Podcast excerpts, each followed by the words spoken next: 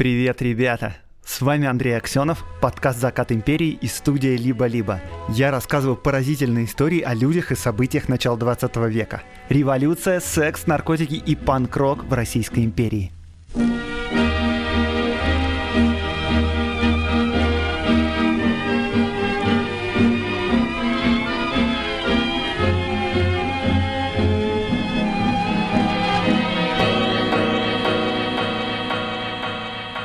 Если вам нравится слушать мой подкаст, то, возможно, вам понравится и читать статьи от меня о том времени.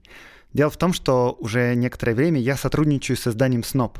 И теперь вы можете дважды в месяц в регулярном режиме читать там мои колонки. Уже вышли статьи о том, как пили и развлекались в империи, в каких дворцах жил Николай II. Я рассказывал подробности про чумной форт, для Ленина даже нашлась минуточка. В описании этого выпуска будет ссылка на все мои материалы на СНОБе. Но вообще, чтобы не пропускать новый материал, вы можете заходить на СНОП самостоятельно и регулярно. Теперь дважды в месяц там будут мои колонки. По-моему, круто. А еще в честь моего присоединения к студии «Либо-либо» я вам потихоньку начну рассказывать про подкасты, которые они выпускают и которые мне нравятся. Сегодня про подкаст «Вы находитесь здесь». Это подкаст о том, как человек учит машину думать, говорить, понимать, что говорим мы, распознавать изображения, распознавать видео, как машина вообще может, например, найти песню, которую вы сами не помните, а только можете напеть. Вообще, где находится граница между искусственным интеллектом и естественным интеллектом? Я вам сейчас сделаю вброс. Этический вопрос. Из разряда таких, которые э, можно задать своему мозгу перед сном, и мозг такой, стоп, подожди-ка, давай-ка это обсудим. Короче, допустим, да, представьте, есть чат-бот, который прошел тест Тьюринга на 100%. То есть его вообще люди не отличают от живого человека. Вопрос. Этично ли выключить питание у машины, на котором он запущен, и не включать никогда больше. Ну, то есть, вот у вас есть красная кнопка, вы можете ее нажать, и ваш собеседник умолкнет навсегда. Но вы даже не можете отличить его от живого человека. Но вообще подкаст вы находитесь здесь, все-таки это больше про технологии, про то, как все это работает, как это устроено. Но все это, конечно, безумно интересно. В описании подкаста будет ссылка на «Вы находитесь здесь».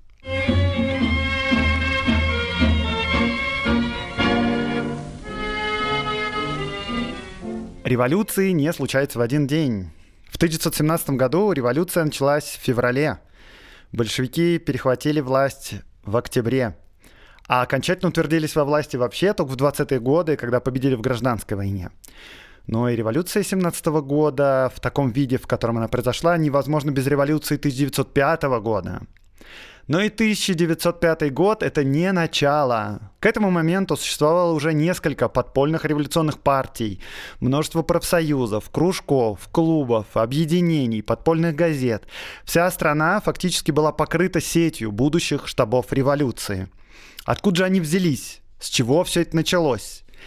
Некоторые историки говорят о Великой Русской революции, о непрерывной цепи событий, часто с одними и теми же лицами, вот от начала сопротивления до возникновения нового строя. Так вот, если говорить о Великой Русской революции, то ее начало произошло не в 1905 году и даже не в 1904, а в 1899. Началось все со знаменитых студенческих беспорядков. И эти события были довольно нелепыми и хаотичными, а причина их кажется одновременно глупой и случайной. Итак, что произошло?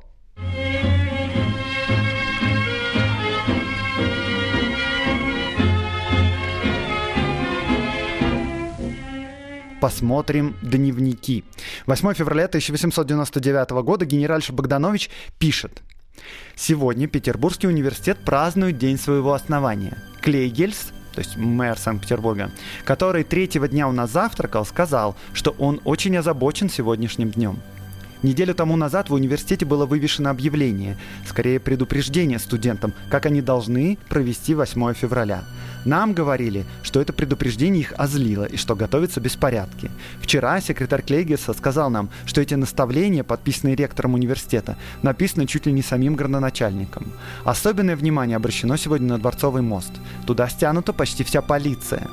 На Васильевском острове к этому мосту представлено 150 человек конных жандармов, 300 полицейских и такое же число полицейских спрятано в домах, чтобы в случае надобности, если натиск студентов будет велик, подать помощь товарищам. Вся полиция вооружена нагайками. Устроены даже санитарные пункты в разных частях города на всякий случай. Итак, у нас намечается день рождения университета. Почему вообще полиция беспокоится насчет этого дня? Все это событие, можно сказать, заурядное вполне, повторяющееся ежегодно. 8 февраля, после торжественного официального мероприятия в университете, студенты в этот день толпами направлялись в город хорошенечко покутить. Пели песни, Гаудамус, гимн студенчества, другие песни пели более похабные, распевали дешевое вино, казенную водку на улицах, махали руками, теряли фуражки, валялись в канавах, тошнили в кустах, заседали шумными компаниями в кафе и трактирах. Короче, делали все то, что все вообще нормальные студенты делают во все времена, во всех странах. Кстати, у нас в Бауманке был прекрасный обычай. Бауманцы после получения диплома ехали в общежитие, катались на железных тазиках по лестницам, выпивая на каждом пролете. А на улице на тех же тазах казались вокруг здания, цепляясь за трос, который прикреплялся к машине. И катающегося поливали иногда шампанским, но чаще просто пивом. И эту великую традицию, я бы сказал, зажали в административных тисках уже несколько лет как, и я лично считаю, что мы непременно должны к ней вернуться. Студенты Бауманцы, я в вас верю. Я инженер!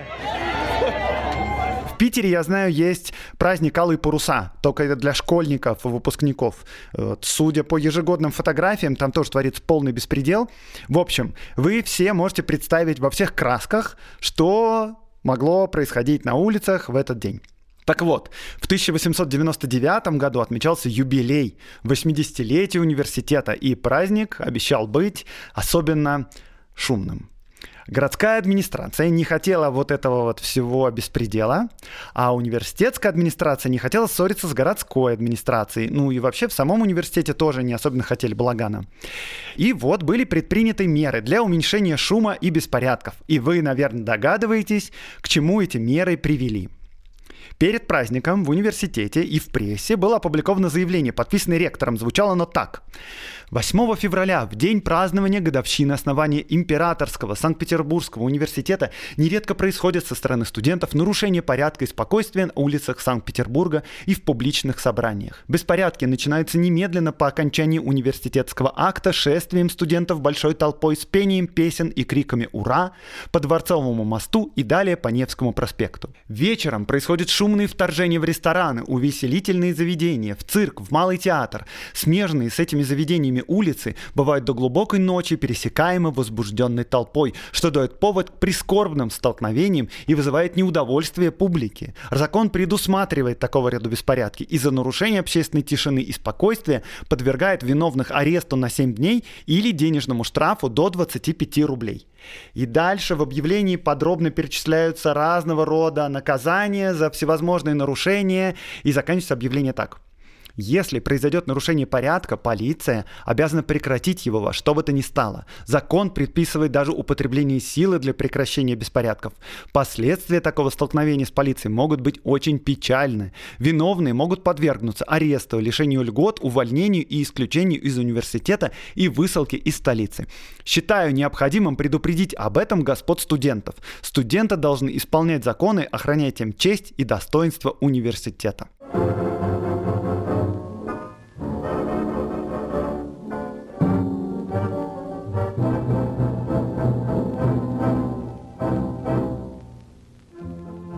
И это довольно-таки высокомерное объявление вызвало раздражение у студентов. Особенно раздражало то, что оно было сделано своими, то есть университетской администрацией. Во-первых, студенты справедливо считали, что университет должен защищать своих студентов, а не запугивать их полицией. Во-вторых, всем было очевидно, что это объявление появилось не само по себе а по настойчивой просьбе городской администрации. То есть университет как бы прогнулся под мэрию. За советское время мы как-то позабыли, что университеты — это самоуправляющиеся и самоорганизующиеся институции, что они сами выбирают ректора и преподавателей, что они сами управляют своей территорией и своими порядками, и на любое вторжение в права и свободу университетов студенты реагировали чрезвычайно остро. При Александре III, например, у университетов отобрали часть прав. Э, в частности, их лишили автономии, перевели в подчинение Министерству просвещения. И да, до этого университеты вообще были независимыми, самоуправляемыми организациями. И помимо этого, многие очевидные нам сегодня вещи были тогда вне закона. Например, были запрещены вообще любые общественные организации во всей стране всякие, ну, любые, кроме благотворительных, с большими ограничениями. Тем не менее, в каждом университете все равно были землячества, то есть типа объединения студентов из разных областей России. Были самоорганизованные кассы взаимопомощи для бедных студентов, но все это существовало подпольно. Все, конечно, об этом знали, но закрывали глаза, но вообще-то по законодательству организаторов таких касс вполне можно было бы подвергнуть суду. Плюс к этому студенты в университетах, как и, в общем-то, все студенты во всем мире, обычно настроены более радикально и более оппозиционно, чем вся страна в среднем. У студентов тогда существовала важная форма самоорганизации – сходка. Студенты или небольшая часть студентов собирались вместе и решали, вот, как отреагировать на то или иное событие. И вот, за два дня до юбилея студенты как раз собрались на сходку, чтобы вот обсудить создавшееся положение и вот это объявление, что им надо делать. Они согласились, что ректор не имеет права брать на себя полицейские функции. И это просто оскорбительно. В качестве акта возмездия объявление было сорвано со стены, витрина разбита, и было решено, что на будущем торжественном мероприятии во время выступления ректора студенты выйдут демонстративно из зала. Однако в день рождения университета, 8 февраля, реакция зала превзошла даже решение сходки. Ректора встретил шум и свист, продолжавшийся 20 минут. То есть все время выступления ректора без перерыва. Тут э, надо, кстати, сказать, что вообще-то не все студенты поддерживали вот эту обструкцию. Некоторые отнеслись к этим предупреждениям спокойно, кто-то вообще поддерживал ректора, другие вообще не любили шумные сходки, всякое пьянство, вот этот беспредел. Но они, очевидно, не выступали публично, свою позицию не отстаивали. Получается, видно и слышно было только буйных. Ну, короче, в общем, со стороны казалось, что все студенты в своей массе возмущены. Многие были возмущены. Ну, окей, что дальше? После торжественного собрания, которое как не задалось с самого начала, студенты разошлись из актового зала, начали по обыкновению петь свои песни, причем уже помимо Гаудамуса звучала уже и запрещенная Марсельеза. Выразив таким образом свое отношение к происходящему, студенты решили ситуацию не эскалировать и расходиться по домам небольшими группами, человек по 20-30. Однако, когда такие группы начали выходить из университета, их встретили ряды выстроившихся пеших и конных городовых. А лед на Неве был взломан, чтобы студенты не смогли уйти через реку. Сюрприз! Первые вышедшие, группа молодежи, начали переговоры с полицией. Типа, что происходит? Мы хотим домой. Переговоры, понятное дело, ничем не закончились. Тем временем из университета выходят все новые и новые группы. Вскоре студентов стало около тысячи. В конце концов, полиция уже не могла их сдерживать, и студенты направились к Николаевскому мосту. В принципе, от моста студенты могли бы уже расходиться по домам. Путь был свободен, многие даже успели так сделать. Однако полиция нервничала. Конные приставы после некоторой заминки нагнали шествие студентов. А студенты, ясное дело, в это время пели свои песни, кричали «Акап!». Э, более того, студенты начали бросать в полицию снежки. И один из снежков даже попал в лицо офицера. И тут офицер, видимо, вспылил, скомандовал в атаку, эскадрон резко стартовал и врезался в толпу. Студентов, а также случайных прохожих сбивали с ног, били нагайками, кто успел разбежались, кто не успел попал под лошадей. Так вот э, закончился юбилейный день рождения Санкт-Петербургского университета. Но история не закончилась, а только началась.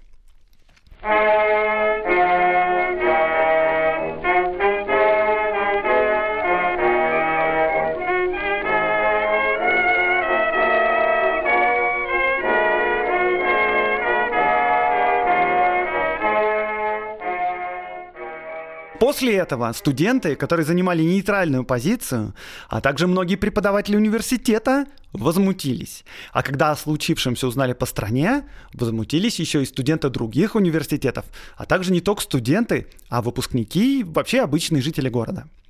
Следующие два дня проходили возбужденные студенческие сходки. Многие профессора явно выразили поддержку студентам. Другие высказывались против действий студентов. На одну из сходок, проходивших в актовом зале, был приглашен ректор. Кстати, да, вот если вас сейчас удивляет, то тогда студенты по своему желанию могли занять актовый зал, совершенно открыто обсуждали свои проблемы, проблемы университета, даже иногда с критикой властей. Э, для того времени это, конечно, было редким, но вообще довольно обыденным событием.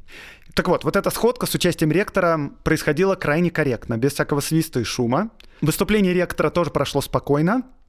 Однако ректор в своем выступлении к избиению 8 февраля отнесся так легкомысленно довольно, заявив, что вот он был уже и у министра, и у мэра, то есть у градоначальника, и он даже жаловался на полицию. Ну вот, дескать, он уверен, что это ни к чему не приведет, и вот даже сказал такую фразу. Требовать можно всего. Вы могли бы требовать даже райских птиц, но какова их судьба в нашем климате? Э, в итоге ректор предложил студентам компромисс. Какой же компромисс? Пусть наиболее активные заводилы придут к нему в кабинет, для вида покаяться там, и на них тоже для вида будет наложено дисциплинарное взыскание. Студенты на речь ректора ответили молчанием и, похоже, оценили ее как лицемерную. Вместо вот этого компромисса предложенного, сходка постановила начать забастовку и прекратить работу университета до тех пор, пока правительство не даст заверение в том, что полиция впредь будет уважать права студентов и университетов.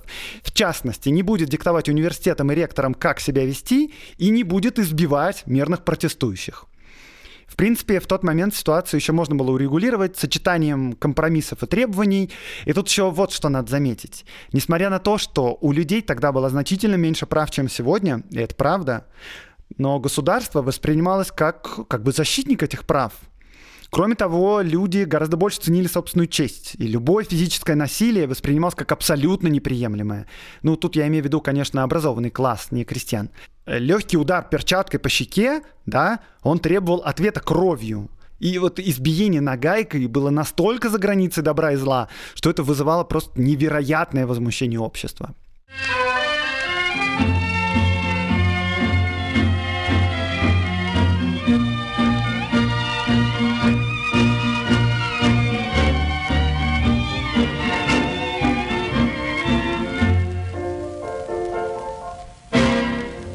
По мере того, как ситуация развивалась, стихийное студенческое движение трансформировалось в стройную такую организацию. А во главе этой организации, конечно, оказались те самые студенты-организаторы подпольных сообществ и касс взаимопомощи. Ну, во-первых, они имели организаторский опыт. Они имели связи с университетами по всей стране. Ну и во-вторых, волна возмущения студентов как бы сама собой их вывела на первые позиции. Ну типа, кто, как не люди, которые давно уже борются с нелепыми запретами, должны возглавить сопротивление для руководства забастовкой был создан организационный комитет. И студенты-активисты разъехались по всей стране, чтобы на местных студенческих сходках рассказать о событиях в Петербурге и призвать все университеты к солидарности. 15 февраля к забастовке присоединяется МГУ.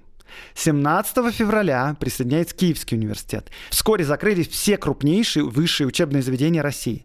Занятия прекратили 25 тысяч студентов по всей стране. В Петербурге забастовку объявили даже зубоврачебные курсы. И важно, кстати, что в этот момент никаких политических требований не выдвигалось. Студенты протестовали против полицейского произвола. Большинство протестующих считали, что они выступают в защиту закона, вовсе не против существующего строя. Студенты разных учебных заведений публикуют свои обращения и требования, и звучат они примерно так. Горный институт. Требование гарантии личной неприкосновенности этого основного принципа всякого цивилизованного общества остается главным требованием студенчества, за которое оно будет бороться до конца. Вот Лицной институт, например, требует полного удовлетворения за оскорбление, нанесенное студенчеству, гарантии физической неприкосновенности и опубликования правил, которыми руководствуется полиция по отношению к студентам. Ситуация накаляется. 17 февраля министр финансов Витте подал такую записку в Совет министров. Нельзя не заметить, что большинство находящейся в высших учебных заведениях молодежи находится в том переходном возрасте, в котором человек так боится уронить свое не всегда правильно понимаемое достоинство и до болезненности щепетильно относится к чести своей и своих товарищей. Поэтому для меня не представляется вовсе удивительным, что объявление ректора, в котором каждый вполне взрослый человек увидел бы лишь простое предупреждение – оно произвело на увлекающуюся молодежь неблагоприятное впечатление. Может быть, студенты в подобном случае от своего университетского начальства ожидали обращения к чувству их чести, а не угрозы наказания за буйство и непристойное поведение немногих их товарищей. Может быть, лучшая часть студентов сочла себя оскорбленной тем, что за уличные беспорядки, ежегодно производимые небольшой кучкой буянов, была наброшена в глазах общества тень на всех студентов университета. Записка Витте была также подписана министром путей сообщения, министром земледелия и министром иностранных дел. Э, кстати, Витте заметил еще, что вот за исключением освистания ректора, торжественное мероприятие в университете ну, не носило характер никакой антиправительственной демонстрации. Студенты закончили свой праздник в университете пением государственного гимна – причем окончили его овацией и повторили во второй раз. Действительно так и было. В итоге, говорит Витте, полиция вела себя грубо, нетактично и нецелесообразно. В итоге 20 февраля император постановил создать комиссию во главе с консерватором и с бывшим военным министром Ванновским. Комиссия начала работу. Тут многие студенты, посчитав, что главная задача решена, все тут люди разберутся теперь.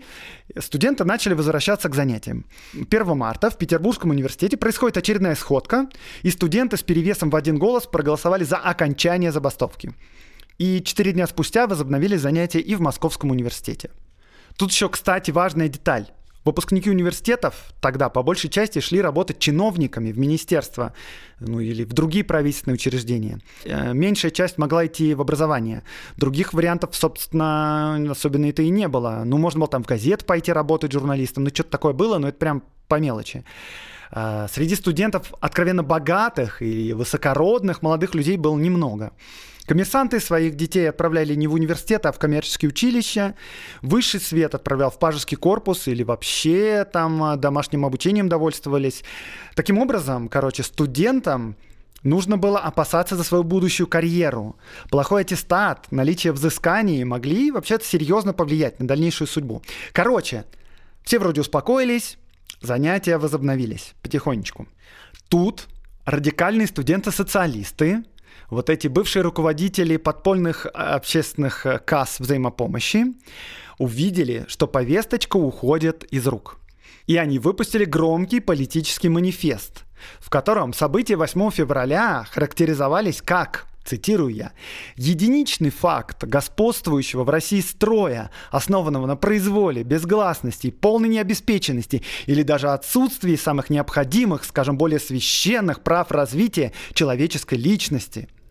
Манифест этот призывал, опять цитирую я, все действительно оппозиционные элементы и классы русского общества организоваться для предстоящей борьбы, которая окончится только тогда, когда главная ее цель свержения самодержавия будет достигнута. Бум! Слушайте, вот в этом событии, в этих всех беспорядках студенческих, прямо в концентрированном виде проявились все будущие забастовки и беспорядки Великой, долгой русской революции. С этих самых пор радикалы-социалисты будут регулярно пользоваться вот этим приемом. Пробовать перевести протесты с правовой плоскости в политическое противостояние с режимом. И будут пытаться использовать любой протест для того, чтобы показать, протесты и забастовки не имеют смысла. Вы ничего не добьетесь. Единственное лекарство это свержение самодержавия, революция. И надо сказать, что правительство со своей стороны слишком часто играло на руку радикалам. Например, Рабочие выступают за соблюдение своих прав экономических, за отмену, например, несправедливых штрафов. А правительство разгоняет их с полицией, потому что правительство считает, что любой протест надо пресекать на корню. И радикалы после этого приходят к рабочим и такие говорят, а мы вас предупреждали, с этим правительством, знаете, договориться невозможно. Что нужно делать? Нужно его свергать. Долой самодержавие. Но в 1899 году ситуация развивается по-другому. Вот эта комиссия Вановского, неожиданно для всех, и для царя в том числе, пришла к выводу, что забастовка не была политической. Она не была организована заранее. Протест был стихийным, и он был направлен на защиту прав студенчества и чести. Доклад лежит передо мной, он вообще довольно обстоятельный, производит ощущение такого довольно-таки объективного. Было видно, что консерватор и вообще силовик в прошлом Вановский всерьез постарался разобраться в деле – вот, к примеру, выяснилось, что действительно вот это злополучное объявление было составлено под диктовку мэрии. А сама мэрия вообще получила указание а, непосредственно от Министерства внутренних дел. В итогах доклада комиссия порекомендовала вернуться к университетскому уставу 1863 года, который был издан при Александре II, то есть посчитали, что университетам нужно вернуть права и свободы, урезанные Александром III. Во время забастовки многие студенты были высланы из Петербурга, из Москвы, из Киева, из других городов. Им было запрещено вообще жительство в крупных городах, а теперь наказание было снято, и всем студентам разрешили вернуться. Вроде все классно, да? Все должно бы на этом закончиться. Радикализм не прошел. Э, ну, типа да, но нет.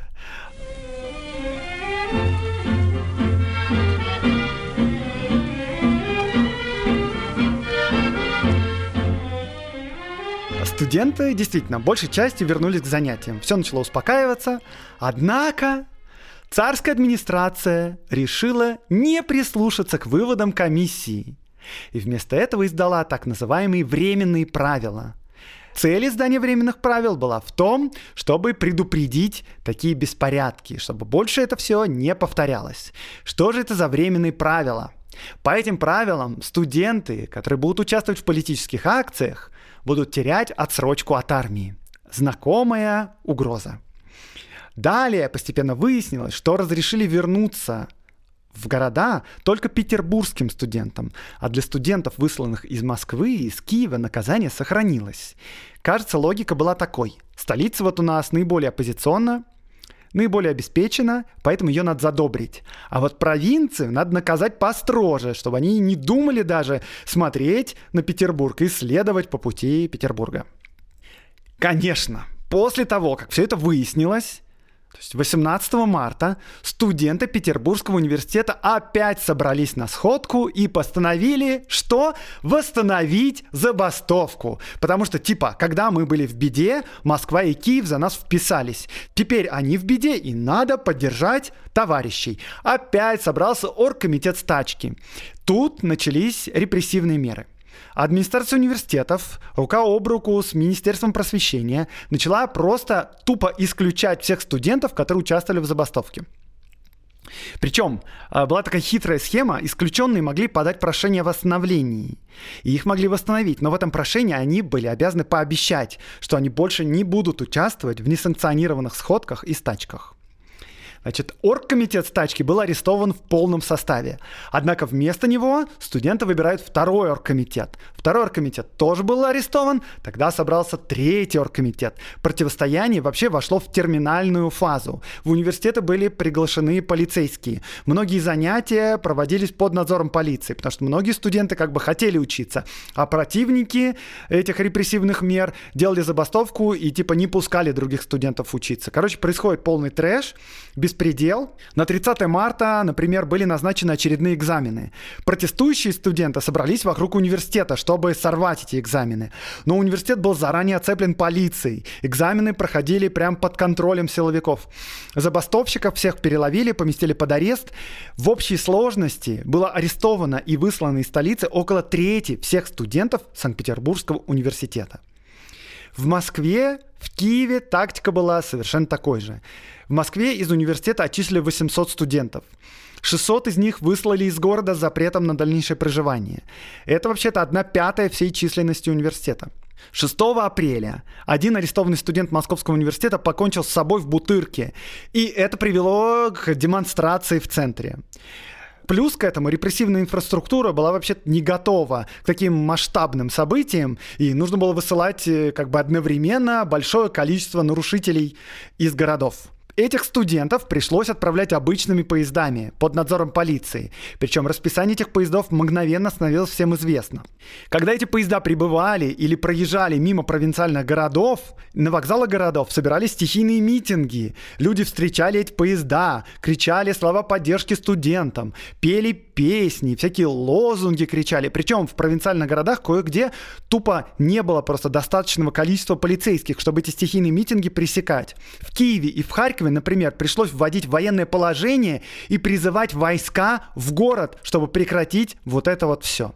Короче, вся страна теперь уже стоит на ушах. Блин, военных пришлось вводить в Киев, потому что в Петербурге, типа, не хотели, чтобы студенты побарагозили на день рождения своего университета. Очень мудро, я бы сказал так.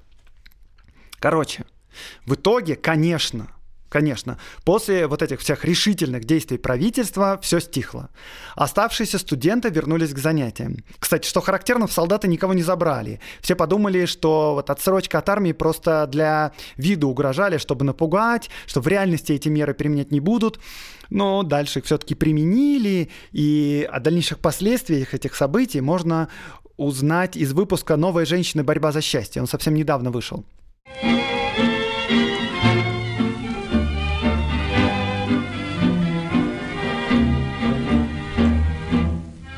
В итоге, к чему все это привело? Конечно, силы протестующих и государства были несопоставимы.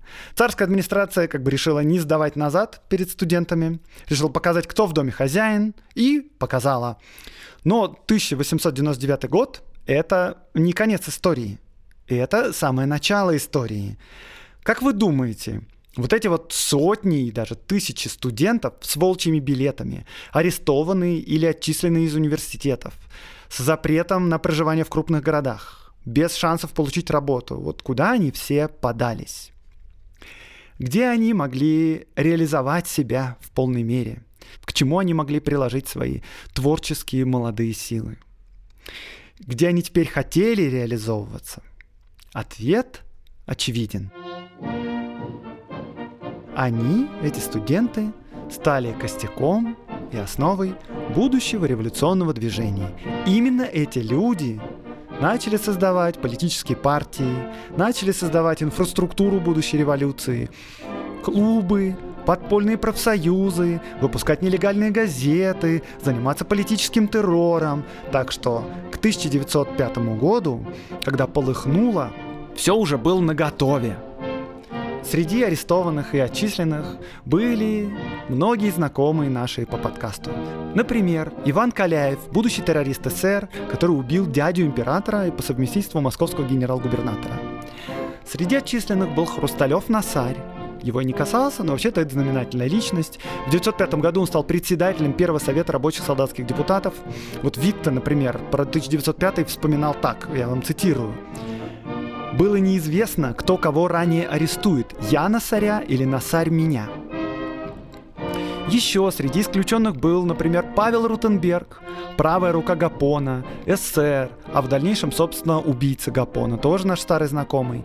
А еще среди них был Борис Савенков, будущий руководитель боевой организации партии СЭФ и в будущем заместитель военного министра Временного правительства. И еще многие, многие, многие, слишком многие другие.